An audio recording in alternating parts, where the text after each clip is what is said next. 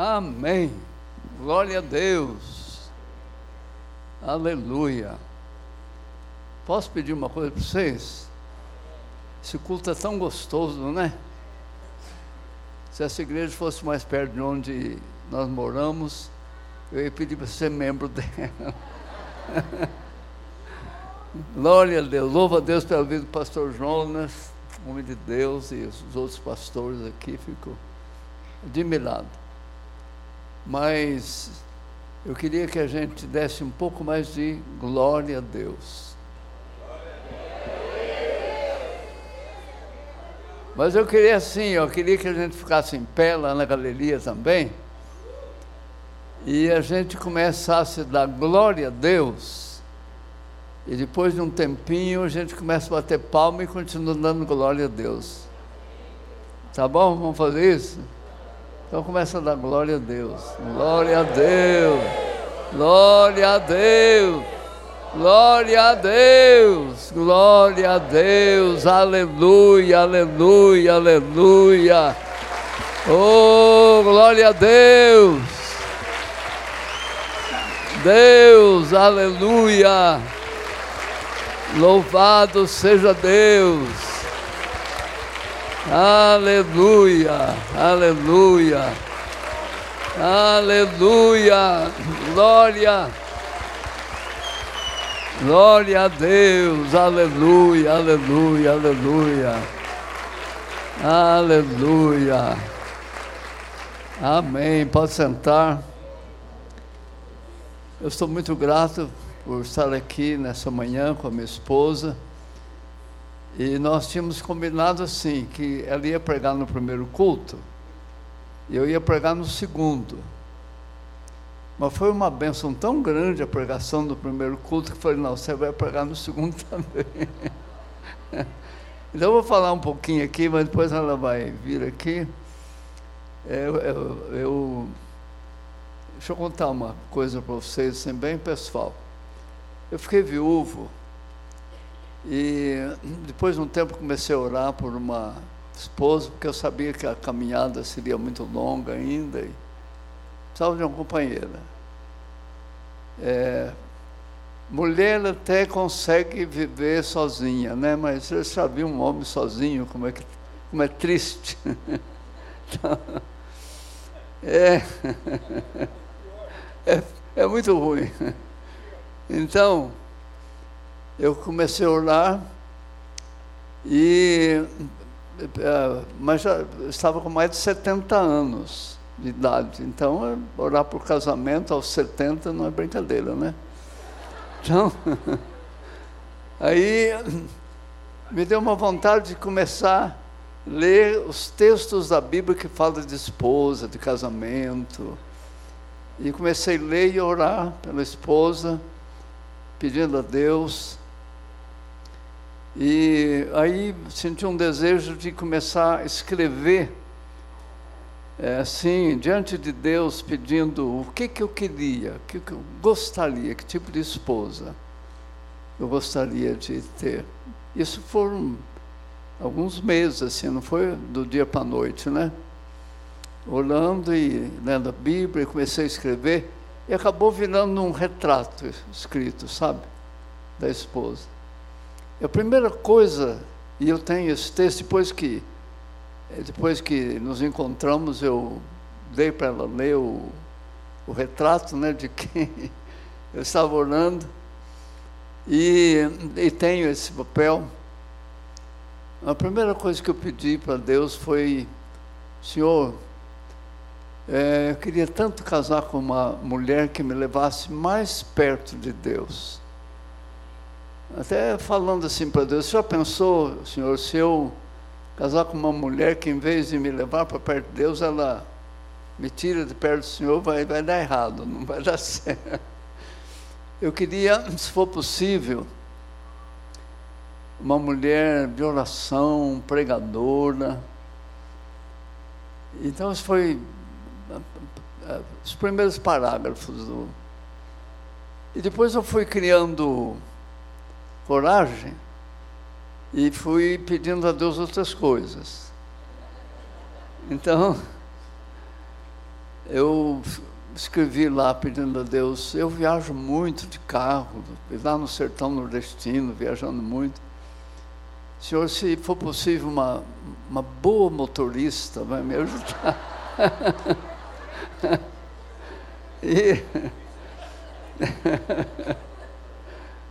Porque às vezes a gente tem que pedir para Deus dizendo se é possível, porque Deus não tem um estoque. Sabe? Você pede, né? não está lá, não é só apertar um botãozinho. É, às vezes é preciso. É por isso que a oração às vezes demora para chegar, porque o que a gente pede é meio complexo, então tem que. E aí depois eu. Outra coisa, eu falei, senhor, eu sou assim, um homem pequeno, magro, e for possível me arranjar uma pessoa um pouquinho mais baixa do que eu. Bom, se eu lesse aqui para vocês essa peça, vocês iam ficar impressionados como Deus responde às orações. E, e eu tenho aprendido através da vida que eu preciso ser definido com Deus. O que, que eu quero mesmo? E eu escrevo as orações.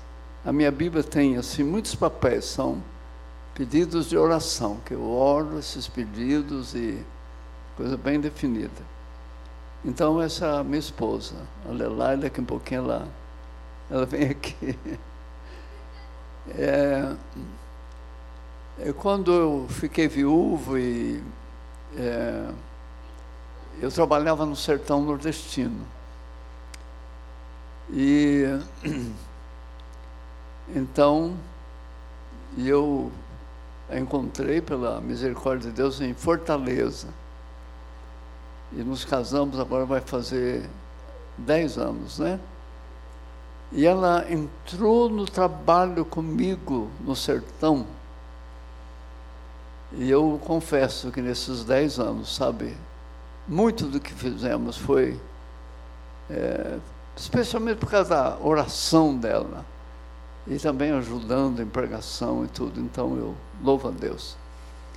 Então, muito obrigado por nos receber nessa manhã aqui, falando de uma coisa tão maravilhosa que é a Bíblia, né? E, e nós queremos ser bênção na sua vida, que Deus abençoe nessa manhã também a sua vida. E então, eu estou fazendo aqui também, né, eu, agradeço ao pastor Samuel, os outros pastores que abriram essa porta, fazendo o lançamento desse livro. Eu, eu tenho vários livros escritos, esse é o último. E é, não é o último assim dos últimos, porque eu estou terminando um sobre o reino de Deus, se Deus quiser vai ficar pronto logo. Mas é, esse livro é sobre a humanidade de Jesus. Eu estudo esse assunto há muitos anos, porque nós crentes, nós cremos na divindade de Jesus. Não, ninguém precisa provar para nós, a gente crê, a gente quando se converte crê que Jesus é divino, né? Mas é, durante a vida eu fui ficando impressionado com a humanidade de Jesus. E comecei a estudar o assunto e pregar sobre isso.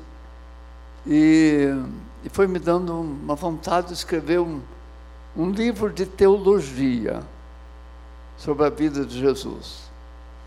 Mas eu queria escrever um livro de teologia que não precisasse ser teólogo para entender.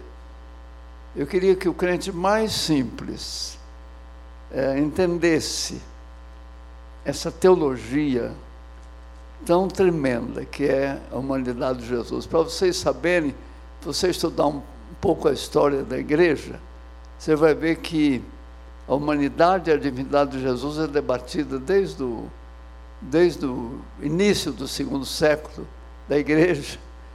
É um assunto bem complexo mas é um livro simples, um livro de teologia simples que você vai entender. Deixa eu falar assim, bem rapidinho para você. alguns, algumas pessoas têm ideia de que Jesus existia no céu como homem. E que então Jesus desceu do céu. Mas aí a gente tem que lembrar que lá no céu não tem humanidade, não é? Não existe homens no céu, a não sei quando, quando a gente morre e então a alma vai para o céu. Não é o corpo, o corpo vai para a sepultura, a alma vai para o céu. E depois nós vamos ressuscitar, e, e o, o novo corpo é um corpo celestial. É o nosso corpo mesmo, mas é um corpo celestial. E então é com esse corpo que nós vamos herdar o reino de Deus. É, é, carne e sangue não herdam o reino de Deus, né? Mas o nosso corpo ressuscitado, espírito, alma e corpo, então, aí nós vamos herdar o reino do céu. Então, Jesus é filho de Maria. É, o homem Jesus é filho de Maria. E ele precisava nascer de uma virgem, porque ele não podia ter contaminação do pecado. Todos nós nascemos pecadores. Quando a gente nasce, a gente nasce com a semente do pecado em nós a gente já nasce com uma natureza rebelada. E depois a gente vai crescendo e a rebelião, então ela se manifesta. Quando a gente é bebezinho, criança, né? mas depois ela se manifesta. Mas Jesus não podia nascer com a semente do pecado. Então, é, Jesus é, tinha que é, ser gerado no corpo de uma mulher, mas de uma maneira especial. Então aqui, aqui você vai ver que Jesus, na Bíblia, ele é chamado de o segundo homem. Segundo homem, 1 Coríntios 15. Ele é, chegado, é chamado de último Adão. Então, assim como o Adão do Éden foi feito por Deus, do pó da terra, é, o Adão Jesus é gerado por Deus no corpo de Maria. Então ele é o segundo homem, ele é um homem perfeito. É, é, tão maravilhoso quando a gente estuda a humanidade de Jesus, porque a gente tem ideia de como era Adão antes de pecar. É um homem perfeito, um homem que nasce sem pecado e vive sem pecado. E ele tinha que ser o ele tinha que ser o sacrifício perfeito pela humanidade. Na história da humanidade nunca houve um outro ser humano perfeito que fosse o sacrifício perfeito para ser o salvador da humanidade. Então precisava de um homem perfeito. Então Jesus é esse homem, esse homem perfeito. E então quando a gente quer saber como seria a humanidade sem o pecado, a gente olha para Jesus. Porque ali a gente tem Jesus, na humanidade de Jesus, a humanidade, humanidade sem pecado. Então o Novo Testamento diz que é, em Jesus é formada uma nova humanidade e a salvação consiste em ser resgatado da velha humanidade, é, pecaminosa, destinada ao uh, castigo eterno. E para ser salvo tem que ser redimido dessa humanidade pecadora e tem que ser enxertado na nova humanidade que é criada em Jesus, por, por isso que ele é chamado de o segundo de último Adão, porque Jesus inicia outra raça, é uma raça dentro da raça. Então nós somos redimidos da raça pecaminosa e nós somos enxertados nessa nova raça, nessa nova humanidade que começa em Jesus e através dele. E quando nós somos enxertados na nova humanidade, nós, nós ganhamos uma nova humanidade E esse milagre que acontece é chamado de novo nascimento. É novo nascimento porque a gente nasce dentro de uma nova humanidade. E aí a Bíblia diz que somos novas criaturas, que as coisas às vezes passaram e agora nós somos nova criatura. Eu gostaria muito que você lesse esse livro. É, eu não, eu não, não sobrevivo da venda dos livros. Essa venda é, ela é empregada na própria obra, e fazendo novos livros e, e conseguir literatura. Então, por isso eu me sinto tanto, tanto à vontade, né? De eh, pedir para as pessoas comprarem. Eu sempre digo assim, por favor, não compre para ajudar. É a pior motivação, porque vai lá para a prateleira, vai ficar cheio de poeira, deixa outro comprar que, que vai ler, não é? Mas eu gostaria que você adquirisse e lesse. Você vai experimentar um novo amor por Jesus. E você vai conhecer, porque muitos crentes não conhecem você vai conhecer um homem que você gostaria de imitar. Essa é a bênção na minha vida. Eu sempre quis imitar Jesus. E sempre quis, sabe, sonho da vida. Isso tem me ajudado muito. Mas é preciso conhecer o homem Jesus. É de fato a segunda pessoa da Trindade. Quem desceu do céu não foi o homem, natureza humana quem do céu, desceu do céu foi a segunda pessoa, Deus Pai, Deus Filho, Deus Espírito Santo. É por isso que Jesus é chamado Filho de Deus, porque o Filho de Deus, segunda pessoa da Trindade, se encarnou no homem Jesus. E aí por isso ele é chamado Filho de Deus. E ele é chamado Filho do homem, porque ele, ele expressa a humanidade é, de uma maneira completa quiser conhecer o que seria a humanidade, é Jesus.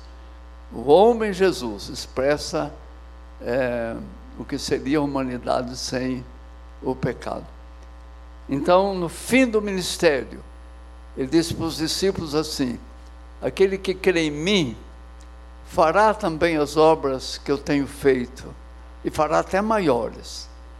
Se ele tivesse feito as obras como Deus, ele não podia falar isso. Mas como ele fez como homem, na plenitude do Espírito Santo. Jesus foi poderosamente ungido com o Espírito Santo e andou por todos os lugares fazendo bem e curando os oprimidos do diabo. Esse é Jesus, o homem Jesus. E a mesma coisa que ele tem para mim, que eu posso fazer também. Se eu for ficar cheio do Espírito Santo, então eu posso fazer milagres e grandes coisas. E você também pode. Então esse livro, esse livro expressa essas realidades. Então, eu queria muito que você lesse. Eu vou fazer uma introdução bem rapidinha e a Adelaide já vem aqui para. As pessoas até dizem assim: o pastor levanta a bola e a Adelaide faz o gol. então, é, esse mês foi um mês de, da Bíblia aqui na igreja. Que, que ideia genial, maravilhosa, veio de Deus. É, olhar um pouco mais para a Bíblia, né?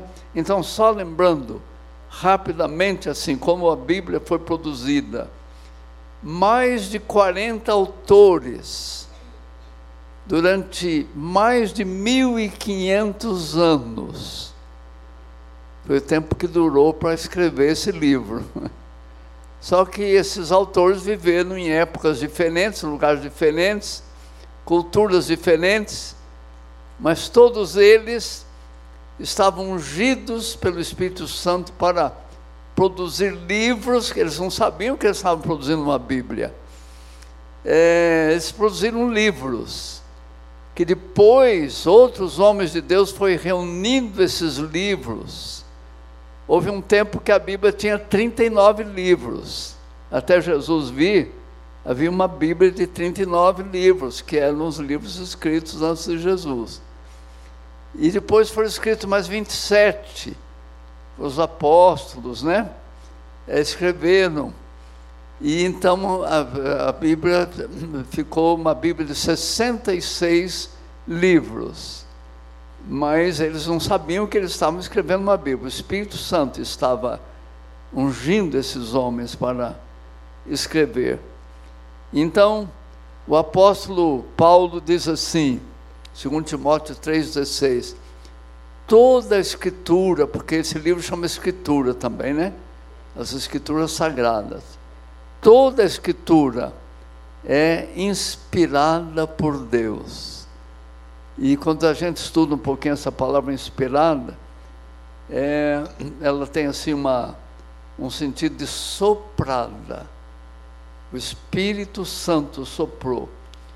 É, eles não foram eles escreveram, quem escreveu a Bíblia escreveu, escreveu na plenitude da sua mente. Não, é, não foi uma. Não, eles não se tornaram, não sei se conhece esse termo, amanuense, quer dizer, é, sabe, esse tipo de literatura que é produzida, que a pessoa fica tomada pelo Espírito e com os olhos fechados. Não foi assim. Eles escreveram na plenitude eh, da, da, da sua mente, consciência, e, mas eles estavam inspirados pelo Espírito Santo para escrever coisas que no futuro formariam a Bíblia. Que coisa, né? Que milagre. Esse é um milagre que Deus fez para, para nós. E então, ah, então tem três palavras, tem três palavras que ajudam a gente a entender um pouco esse processo de produção da Bíblia. A primeira palavra é revelação. A segunda palavra é inspiração. E a terceira palavra é iluminação. O que é revelação? É Deus se mostrando é Deus se revelando quem Ele é, os seus atributos.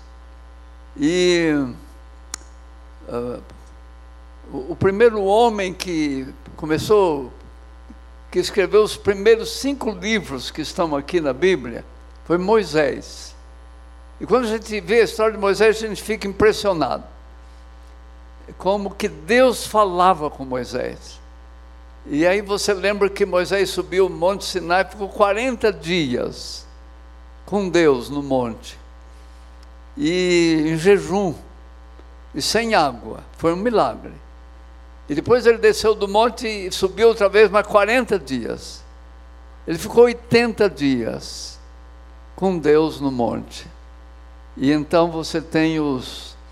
É, é, Gênesis, né? você tem Êxodo, Levítico, coisas que Deus falou com ele no monte que ele escreveu. Esse homem, esse homem é um gigante da fé, um homem preparado por Deus para fazer isso. E depois então, então Deus se revelou a Moisés. E, e, e Moisés então captou e escreveu foi escrevendo aquilo que Deus falou com ele. E assim foram os outros. Então, a revelação é Deus se revelando. A Bíblia é a história da revelação de Deus, Deus se revelando para a humanidade. A gente, a gente só conhece Deus através da Bíblia. O pregador, ele ajuda a gente a conhecer Deus porque, porque ele prega a Bíblia. Então, por isso que o pregador ajuda a gente conhecer Deus, né? Então esses homens, a partir de Moisés, foram preparados por Deus, inspirados e então produziram a Bíblia. Então hoje nós temos a Bíblia. A Bíblia é uma é um livro, né, um literário, filosofia e sabe, poesia e tanta coisa, não é? E tem muita gente que ama a Bíblia, gosta da Bíblia, só que ele não, ele não consegue captar Deus na Bíblia, sabe? para a gente captar Deus. O, o, escritor ele, ele foi inspirado pelo Espírito Santo, ele captou a revelação e escreveu. E agora eu, eu, eu leio a revelação, eu acho bonito e é uma é tão maravilhosa a Bíblia. Mas a pessoa lê a Bíblia, gosta da Bíblia, mas ele não se converte. Ele é porque a Bíblia é, é, é, é fabulosa mesmo do ponto de vista literário, né? Quando que a pessoa começa a entender a revelação? No momento que o Espírito Santo começa a trabalhar com a pessoa. E o Espírito Santo está trabalhando com a pessoa para que ela se converta. E ela seja, então, libertada da velha humanidade e transportada, enxertada na nova humanidade. E, e então esse processo chama iluminação. A iluminação vem pelo Espírito Santo, como a captação da revelação pelo escritor veio pelo Espírito Santo, a captação da revelação por, por quem lê a Bíblia vem pelo Espírito Santo, pela iluminação. Você é um homem iluminado. Sabe, é, não há nenhum orgulho nisso, nenhuma vaidade. É um milagre. E glória a Deus, e sem Ele eu não teria iluminação. Mas Deus me deu iluminação e deu para você também.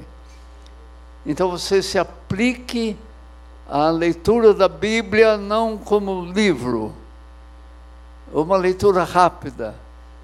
Ore antes de ler. Senhor, ilumina minha mente. Eu quero captar a revelação. O pregador faz isso para pregar. Ele ora, ele diz: Deus, eu quero conhecer a tua palavra, eu quero ter, eu quero ter a iluminação do Espírito, porque eu vou pregar a tua palavra. E eu quero pregar revelação, eu quero transmitir a revelação para os meus ouvintes. Mas agora a Adelaide vai vir aqui, vai. Amém. Ó, pode ver que ela é mais baixinha que eu. Glória a Deus. Como é bom ter um esposo que fala bem da esposa na presença dela, né? Aleluia. É, antes que ele vá, eu queria só lembrar é, que Deus nos uniu realmente.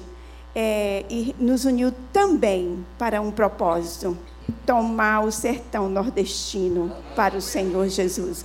Sabe como eu me sinto, amados? Como uma rainha casando com um rei para abençoar uma nação. e foi isso. Durante dez anos, trabalhamos ali no sertão. E o sertão, eu digo para você, não é o mesmo. As portas estão abertas, os lares estão abertos, a idolatria está sendo destruída. Jesus está entrando no coração do sertanejo. Aleluia! Glória a Deus, amados. E nós queremos agradecer a essa igreja que tem contribuído para que essa obra seja feita. Nós precisamos sim da contribuição. Neste momento, está acontecendo é, uma campanha em Jeremoabo, é, sertão da Bahia, com a distribuição de filtros de barro. Não é isso, Jonathan? E grandes coisas na, acontecem. Na famílias como na área rural na área rural e esse trabalho está sendo feito sob a liderança do pastor Marcos Facundo.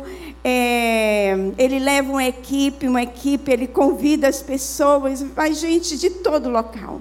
Amém? Obrigada, igreja oh, querida, vamos, que tem nos um, abençoado. Vamos fazer um desafio para essa igreja aqui. Vamos sim cada membro dá um filtro. Eita glória! E, e então, Aleluia! É baratinho. Aí, aí, aí, o pastor Samuel organiza uma equipe da igreja para distribuir. Eita glória a Deus! Aleluia! Você concorda?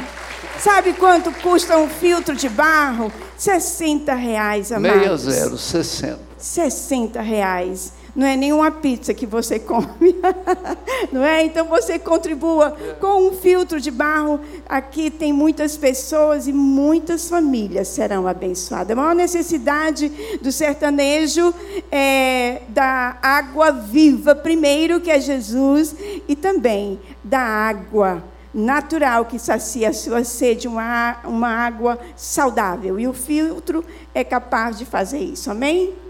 Ó, oh, eu fico olhando aquele relógio lá. Tá. Você tem. Ai. Você tem 20 minutos para pregar tudo que você pregou no primeiro. Amém. Culto. Então vamos correr. Glória a Deus. Aleluia. Oh, aleluia. Diga assim comigo: para sempre, Senhor está firmada a tua palavra nos céus. Diga assim comigo, Senhor, desvenda os meus olhos para que eu veja as maravilhas, as maravilhas da tua lei.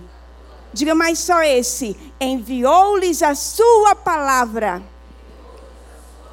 e os sarou e os livrou do que lhes era mortal palavra viva que ressuscita o morto, o morto espiritual, o morto literalmente falando no físico. Amém? Queria que você abrisse a sua Bíblia é, no livro de Hebreus, capítulo 4, versículo 12, que diz assim. 4, versículo 12. Porque a palavra de Deus é viva. A palavra de Deus é viva. O que é isso? Por que a palavra de Deus é viva? Porque ela é procedente de Deus, do autor da vida. Aquele que só disse, aquele que falou e tudo existiu. Aquele que ordenou e tudo passou a existir.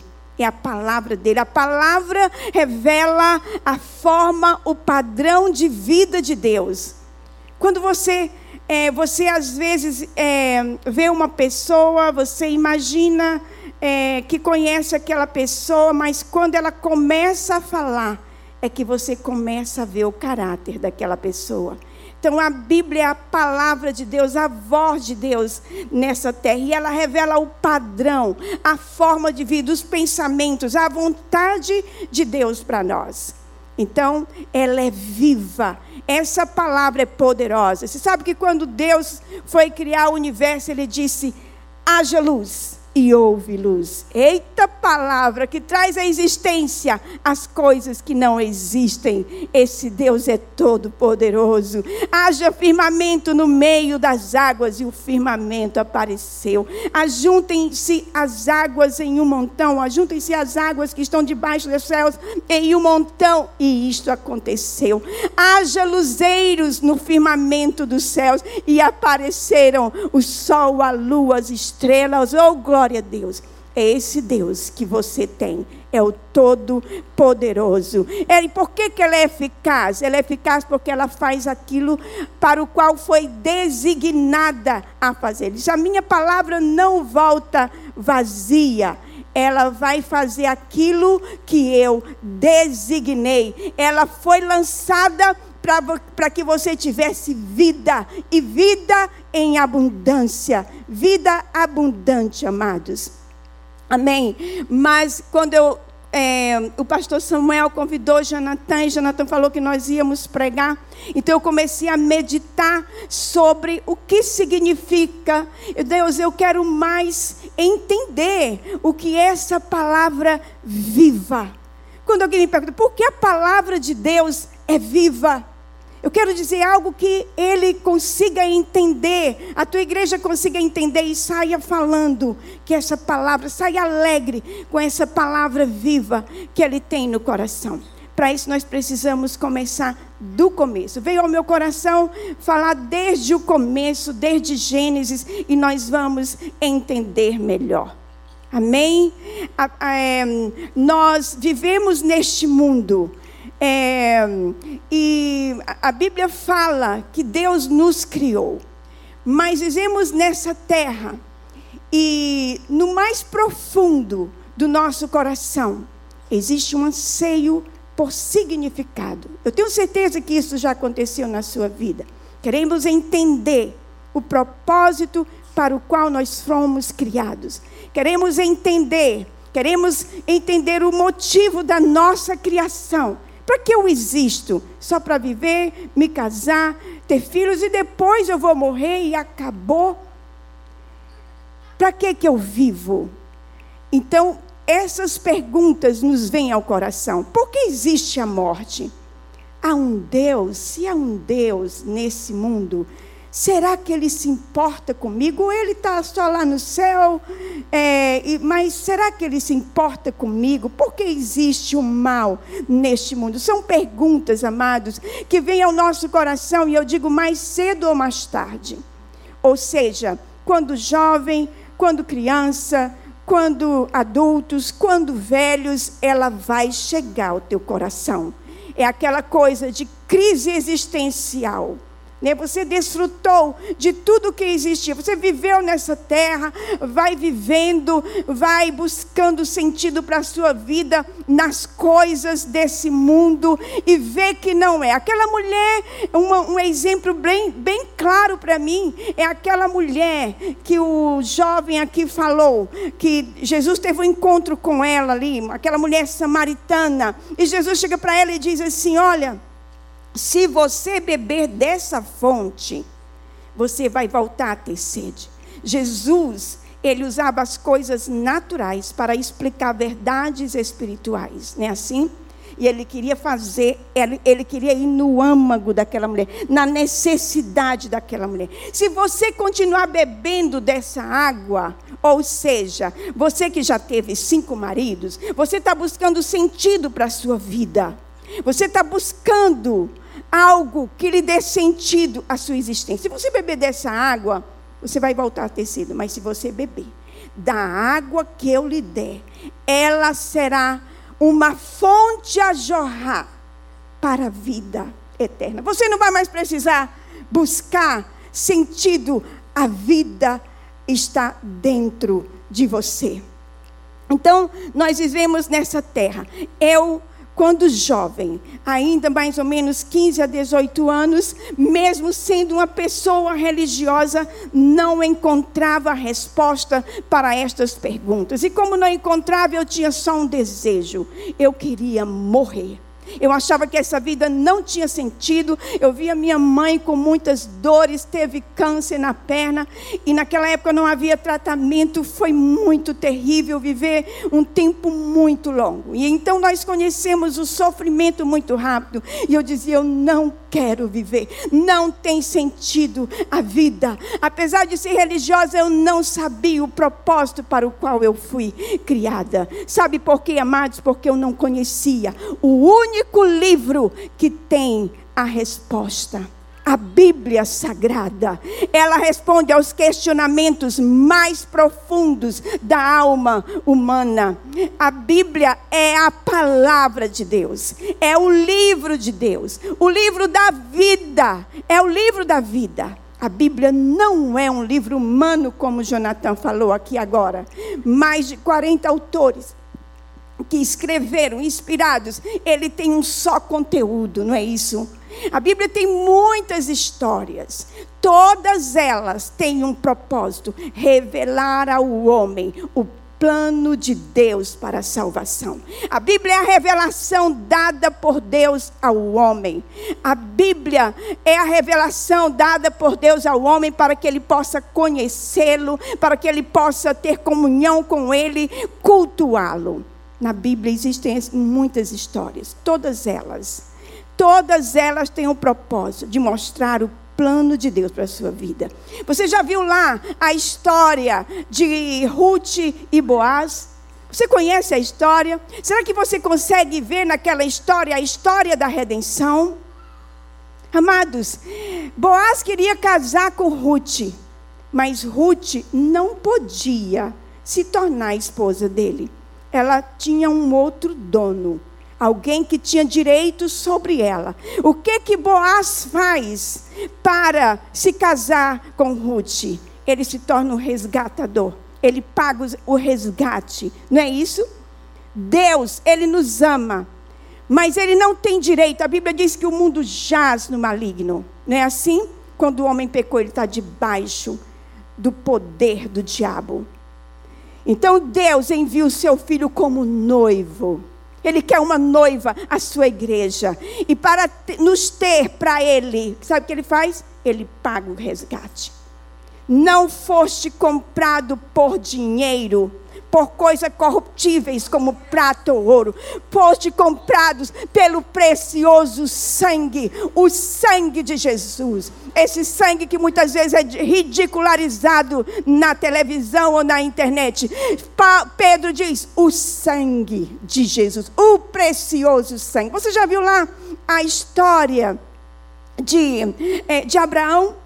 Deus pede o filho de Abraão. Mas você vê ali naquela história a revelação da história da redenção. Deus quer mostrar algo grande a você. Por trás de cada história tem uma revelação grandiosa. Deus pede o filho de Abraão, o único filho, o filho a quem ele amava. Abraão me dá o teu filho, o teu único filho. Você acha que Deus queria matar, que Abraão matasse o seu filho? Não.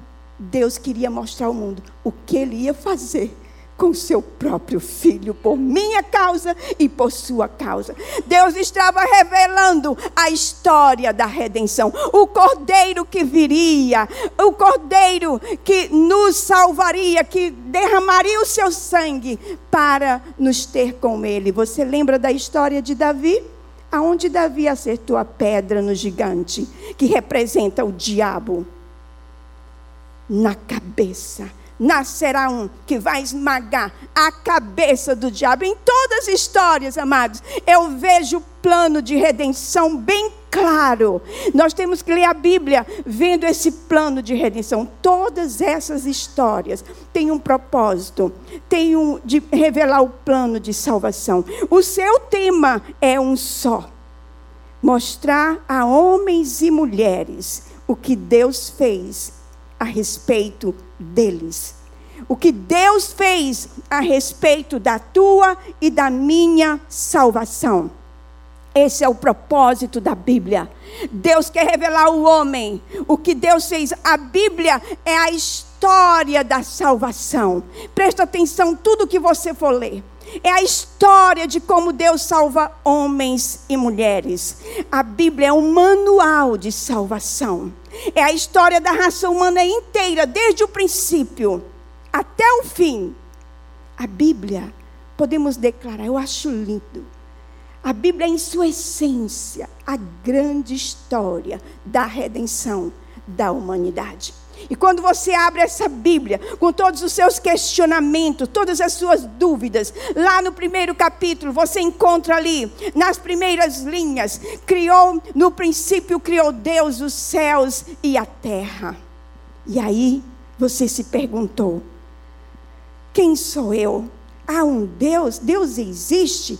Deus existe. E Ele é o Criador de toda a terra. No princípio, Deus Deus é real. Deus é o Criador de toda a terra. E a Bíblia diz também, com, com, outro questionamento, você vai mais à frente na Bíblia, e ele, a Bíblia vai te responder: de onde você veio? Qual a sua origem? Você pensa que você veio do macaco, de uma molécula que se formou? É não. Não, amados. Você vai no segundo capítulo e você vai ver lá Deus dizendo: façamos o homem. Depois de criar toda a criação com a sua palavra, Ele agora vai criar a, o homem de uma forma diferente. Façamos o homem a nossa imagem, conforme a nossa semelhança. Tenha Ele domínio sobre toda terra. Você vai mais um pouquinho à frente, você vai ver Deus dizendo: E formou o Senhor Deus ao homem do pó da terra e soprou nas suas narinas o fôlego de vida. Ele fez aquele boneco de barro, mas ele sopra vida dentro dele. ele estendeu a sua vida até você, amados, até nós, somos criação de Deus, criados em Cristo Jesus. Criação, Ele nos formou e Ele nos deu vida. Você mais, vai mais um pouco à frente. E essa palavra, que é viva e poderosa, vai te responder por que o mal existe nesse mundo. Há muitos questionamentos aí. As pessoas vivem as suas vidas, não dão nem aí, não estão nem aí para Deus. Mas na hora que vê o mal acontecendo, ah, por que Deus fez isso? Na Bíblia você vai ver porque o mal existe. No capítulo 3 está toda a tragédia da humanidade, mas também tem uma grande promessa do Salvador que viria. Você vai ver que lá no capítulo 3, o homem foi criado perfeito. Porque o mal existe, porque a morte existe, porque as enfermidades existem, porque os lares estão divididos, porque os filhos estão rebelados contra pai, os pais, porque as penitenciárias estão cheias. E a Bíblia diz que Deus formou o homem e o formou perfeito. E o homem tinha plena comunhão com Deus. Ele tinha eh, Deus falava com ele mas algo entrou naquele lugar, o pecado entrou. E quando o pecado entrou, essa comunhão foi rompida. E o homem agora atrai sobre si o mal e toda a miséria que se seguiu. Com a entrada do pecado no mundo, o mal existe porque o homem pecou. Porque Satanás induziu o homem a pecar com a entrada do mal no mundo, amados. Violência, é, é, é, mortes, assassinatos, é, inveja, ódio começaram a se manifestar. O homem que era foi criado perfeito o homem que tinha comunhão com Deus, agora conhece o mal. O, não só isso, o mal está sempre à sua porta, como Deus disse a Caim. O mal está à tua porta, cabe a ti dominá-lo. Só que ele não tem, ele não consegue dominar o mal. Ele não consegue cabe a ti dominá-lo. O homem agora é um homem sem conhecimento de Deus ele foi afetado na sua mente. O mal afetou a sua própria mente. Você vê lá quando Paulo diz no livro de Efésios, amados, ele diz assim: Não andeis mais como andam os gentios, na vaidade dos seus próprios pensamentos, obscurecidos de mente, alheios à vida de Deus. O homem se tornou obscurecido na sua mente. Ele está, na verdade, ele não só rompeu a sua comunhão com Deus, ele está morto morto em suas ofensas e pecados, morto para, para as coisas espirituais. Ele perdeu o conhecimento de Deus. Esse é o resultado do homem em pecado. Está morto para as coisas espirituais. Amados, essa mensagem tem uma tremenda mensagem. Essa palavra viva tem uma tremenda mensagem a homens e mulheres que estão perdidos, sem esperança, como eu andava, sem, sem esperança, sem entender o mistério da vida. Dez minutos. Oh, glória a Deus, aleluia. Amados, eu me animo porque essa palavra primeiro está no meu coração. Glória a Deus. O homem agora é uma criatura sem o conhecimento de Deus.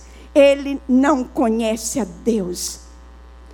Ele agora anda e ele busca só. A sua visão é somente horizontal. Ele não tem a visão espiritual. Veja lá, aquele, aquele pobre desvalido homem ou jovem que anda nas drogas. O mal está à porta dele e ele não consegue sair das drogas. Você já viu? Eu já vi uma cena, até contei aqui no culto passado.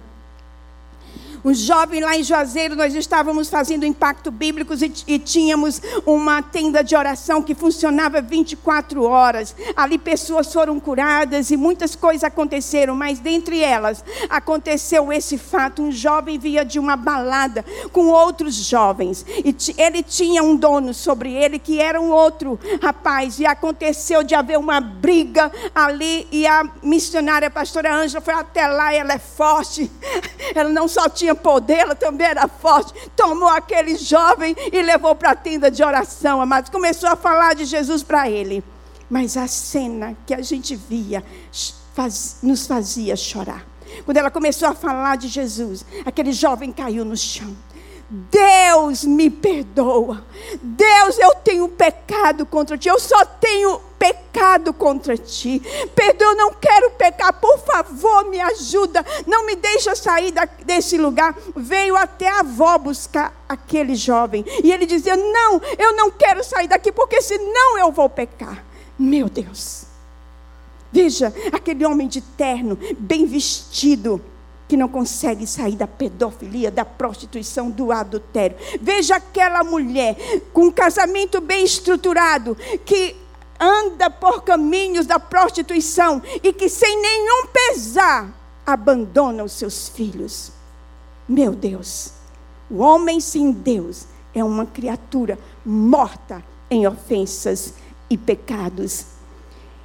Ele não, ele, a, a vida para ele é somente comer, beber e usufruir os prazeres. Ele não pensa nas coisas mais elevadas da vida. Tem algo muito maior para ser vivido, mas ele não pensa sobre isso. A vida para ele é só isso. Pergunta o que é a vida para uma pessoa sem Deus. Ela vai responder: não, é, a, é são as minhas festas, as minhas farras, é, é, o meu trabalho, é o meu dinheiro. A, a vida para mim é isso e é aquilo. Mas ele nunca fala como Paulo falou. Para mim, o viver é Cristo e o morrer é lucro. Sabe o que é vida, amados? Quando perguntarem a você o que é vida, muitas vezes a gente sabe, está dentro de nós, mas não sabe falar. Vida significa vida espiritual.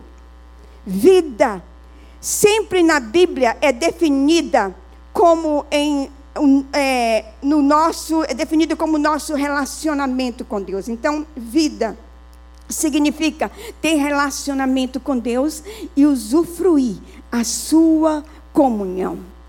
Vida vem de Deus. É por isso que Jesus escreve ali naquela oração sacerdotal.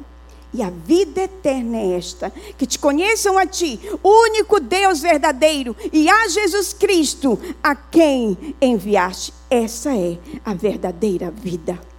Aleluia! E nós estamos neste mundo dessa forma, em estado de pecado, por natureza mortos, como a Bíblia diz. Mas a palavra também diz: enviou-lhes a sua palavra, e os sarou, e os livrou do que lhes era mortal. E o Verbo se fez carne e habitou entre nós. A palavra de Deus se fez carne e habitou entre nós, cheio de graça e de verdade. Vimos a sua glória, glória como do unigênito do Pai. Essa palavra é viva e poderosa. Essa palavra é mais cortante do que a espada de dois, como ela é capaz de dividir alma e espírito, juntas e medulas, e é apta para discernir os pensamentos do coração. Essa palavra é uma palavra que transmite vida, que gera vida, que faz coisas. É uma palavra, não é uma palavra como você lê um livro qualquer. Ela faz coisas, ela é cheia de poder, ela, ela é cheia de vigor, de vitalidade. É a palavra da vida, como diz o apóstolo Paulo. É a palavra da vida.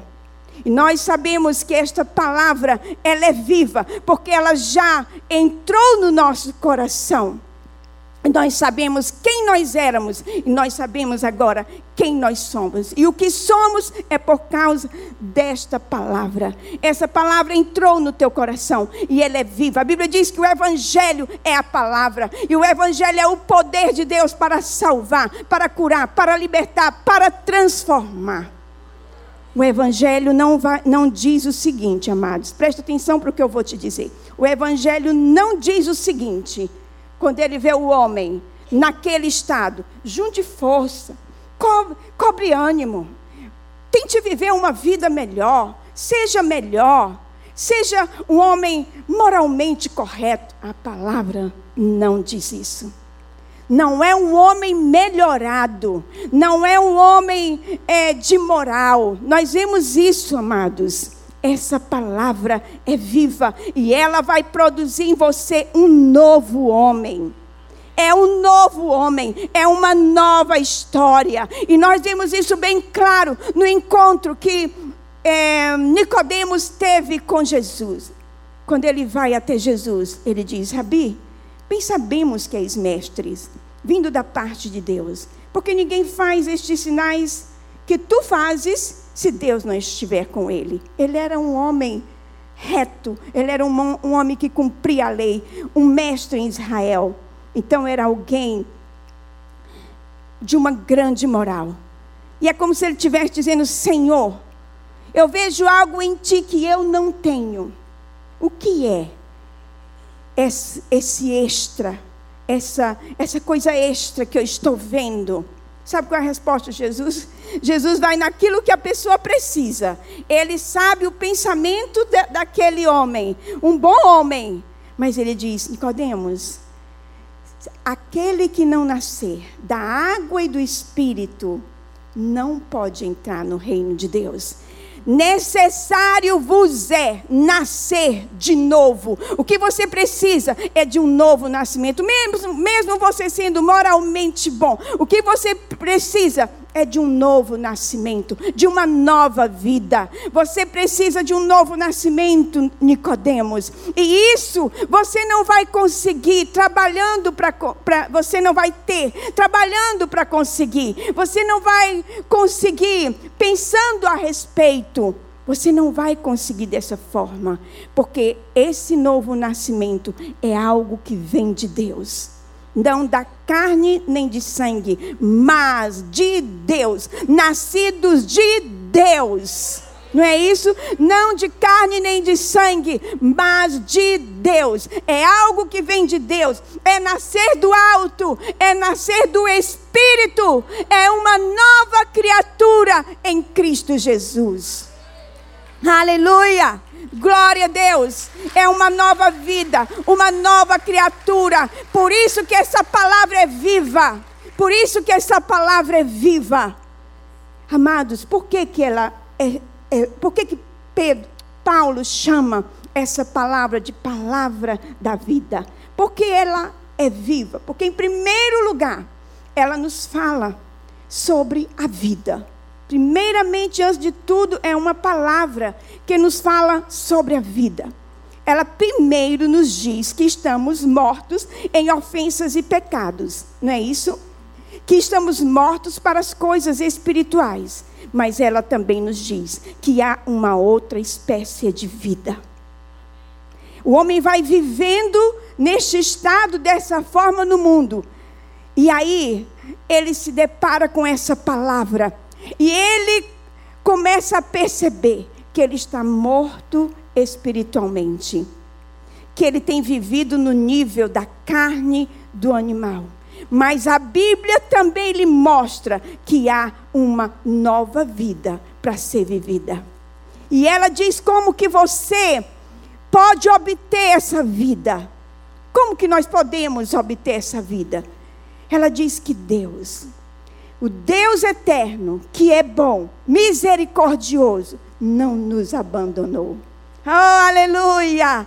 Será que Ele se importa comigo? Será que Ele se importa com a minha condição sem esperança, sem Deus neste mundo, sem saber quem eu sou? Ele se importou. Ele se importou. Ele enviou Jesus, a segunda pessoa da bendita Trindade, desceu dos céus à terra tomou a forma humana foi até aquela cova. Ele não só desceu a terra, mas ele desceu a cova. Levou sobre ele a minha culpa, a culpa sua e de toda a humanidade. Fez expiação por ela, derrubou a barreira que, que existia entre nós e Deus, identificando-se conosco. E ele nos dá a sua própria natureza. Oh, aleluia, nascidos de Deus, é o que o apóstolo Pedro diz.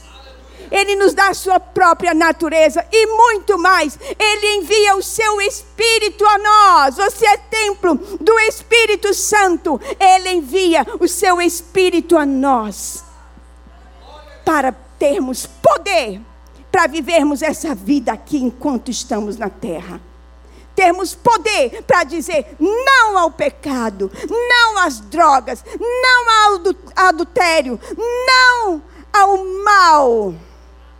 Aleluia! É por causa dessa palavra que está em minha palavra viva que me levantou, que estancou o choro do meu coração, transformando em alegria. Essa palavra é uma palavra viva. O apóstolo Tiago Tiago, para terminar, diz assim: Foste gerados, é, segundo a sua vontade, Ele nos gerou, pela palavra da verdade. A palavra da vida é a mesma palavra da verdade, para que fôssemos como que primícias da sua criação.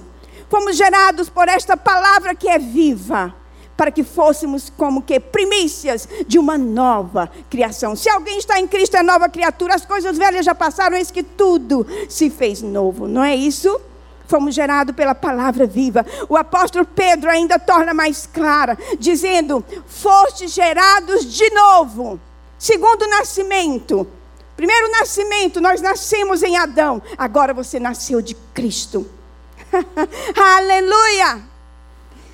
Foste gerados não da semente corruptível, mas da semente incorruptível, que é a palavra de Deus. Aleluia! Essa palavra, amados, é viva, esta semente viva, quando ela, ela é lançada no meu coração, no coração do ser humano, do homem, da mulher, ela gera vida. A morte sai, o poder do pecado é quebrado e a vida se manifesta no teu corpo, amados. Aleluia! Mas Deus nos amou. Mas Deus nos vivificou. Vivificar e viver de novo. Não é isso? Estávamos mortos nossos ofensas e pecados. Mas Deus, que é rico em misericórdia, e por causa do seu grande amor com que Ele nos amou, nos vivificou, nos ressuscitou e nos fez assentar nos lugares celestiais em Cristo Jesus. Somos uma nova criação, uma geração nova. Foste comprados por preço. Uma nova vida você tem. Geração escolhida de Deus. Aleluia. Fica de pé, querido. Queria chamar o pastor Samuel. Essa, você vai sair dizendo agora que essa palavra viva, ela tem poder. Ela tem poder, ela está em nós. Ela é poderosa para transformar o homem, para mudar o homem, para dar ao homem um no, uma nova vida e um novo viver uma nova vida, uma nova história. Amém? Deus abençoe sua vida. Glória a Deus. Aleluia. Senhor, aplauda mais forte ao Senhor.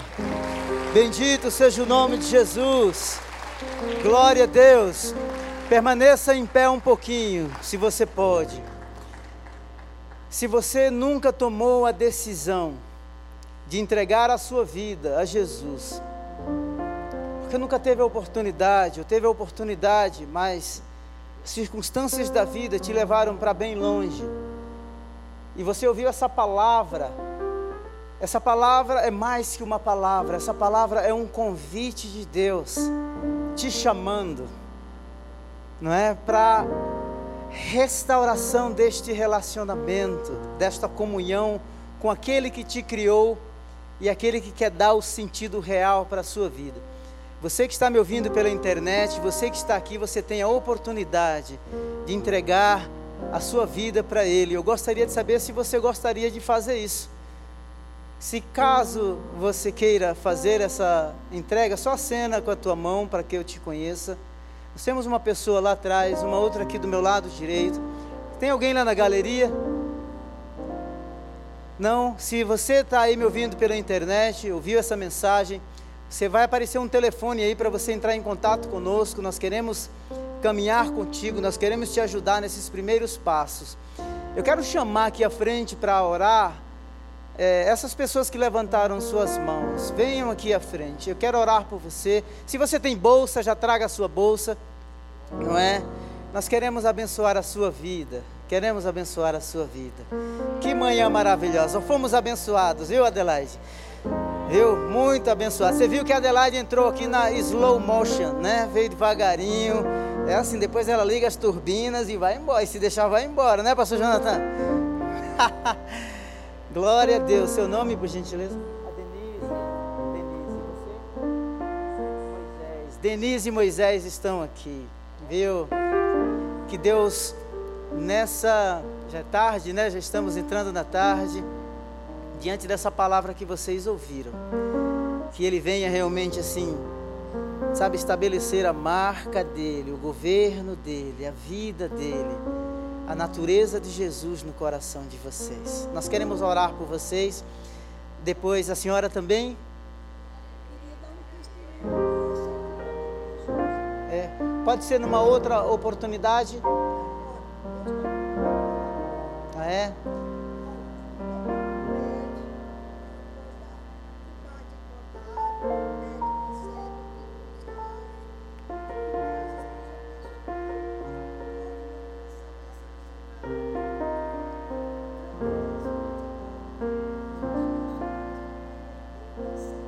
Amém.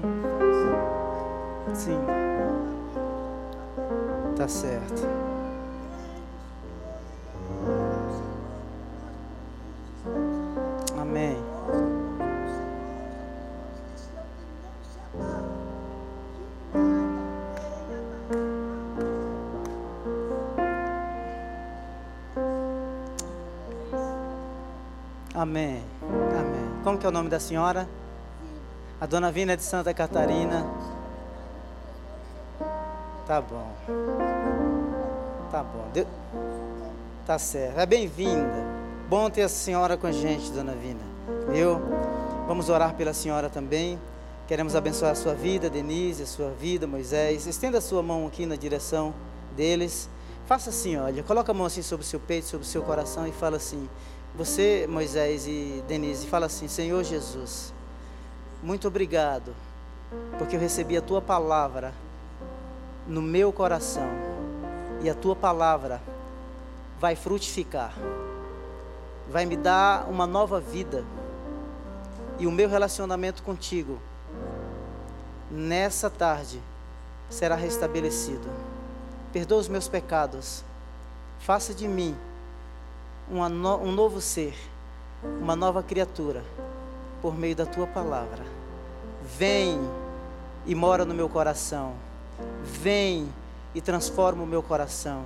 Vem, Jesus, e me dá uma nova natureza. Vem, Jesus, e me dá uma nova uma nova vida. Amém. Glória a Deus.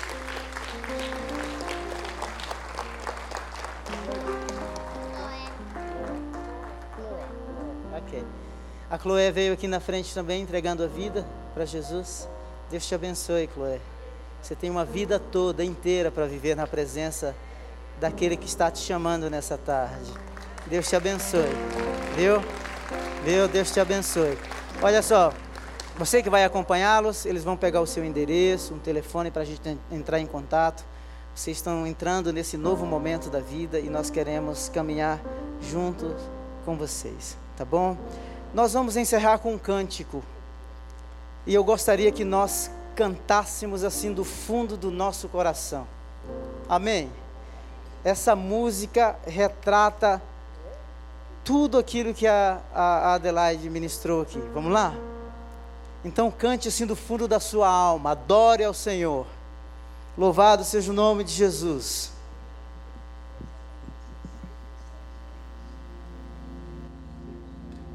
Glória a Deus. Passará,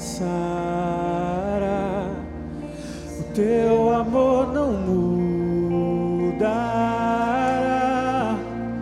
por tu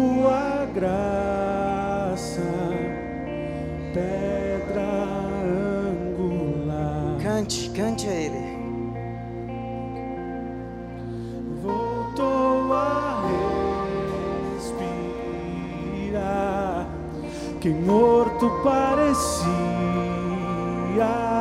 estar, a escuridão não prevalecerá por tudo que és respondemos a ti com amor, a ti cantamos. Jesus te amamos, como te amamos.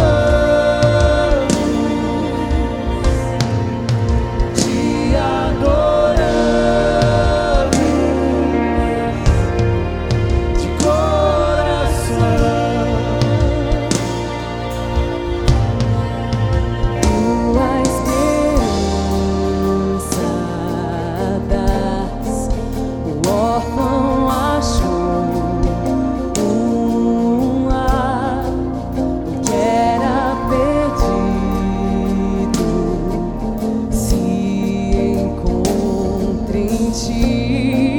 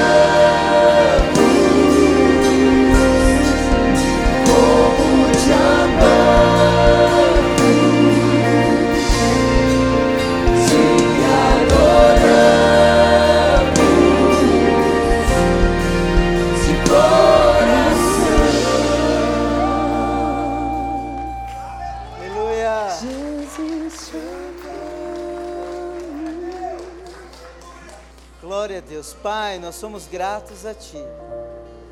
Gratos a Ti, a gratidão no nosso coração. Porque o Senhor fez, fez do nosso corpo o Teu santuário, morada do Teu Espírito. Obrigado por esta palavra tão abençoada. Nós nos lembramos agora da Camila que está hospitalizada. Oramos para que o Senhor visite a Camila. Estende as tuas mãos poderosas na direção dela. Como igreja nós oramos intensamente pela Camila, para que ela receba vida, ela receba saúde, ela o corpo dela seja tocado agora pelo poder curador e restaurador da graça de Jesus. Que toda enfermidade, toda infecção, toda inflamação, Deus, em nome de Jesus, nós abençoamos a vida da Camila com saúde, Senhor. Dá-nos uma semana abençoada, cheia da tua graça, teu cuidado, da tua proteção e da tua provisão, em nome de Jesus. Deus te abençoe.